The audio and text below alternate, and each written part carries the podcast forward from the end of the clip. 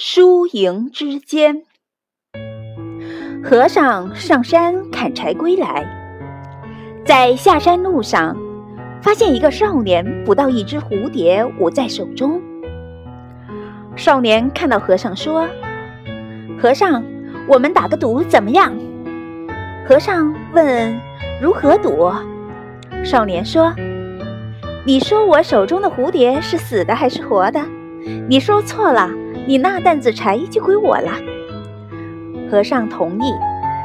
他说：“你手上的蝴蝶是死的。”少年哈哈大笑说：“你说错了。”少年把手分开，蝴蝶从他手里飞走了。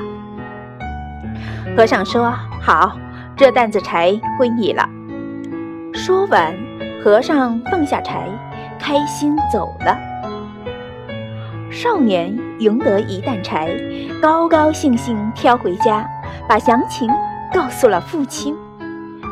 父亲是位参禅悟道的居士，他听儿子说完，伸手给了儿子一个巴掌，说：“你呀，你真赢了吗？你输也不知道怎么输的。”父亲让少年担起柴到寺院给和尚送送去。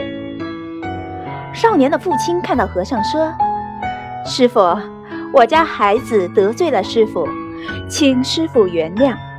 柴我给您送回来了。”少年疑惑不解。少年的父亲对少年说：“师傅说蝴蝶死了，你才会放了蝴蝶，赢得一担柴。”可是师傅赢的却是你的慈悲。和尚把柴收下，说：“阿弥陀佛，你用这担柴，把你的慈悲换回去吧。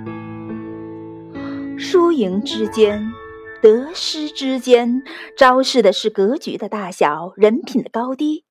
少年表面上赢了，输掉的却是无价的慈悲之心。”与生命相比，无论赢得什么，都不算赢。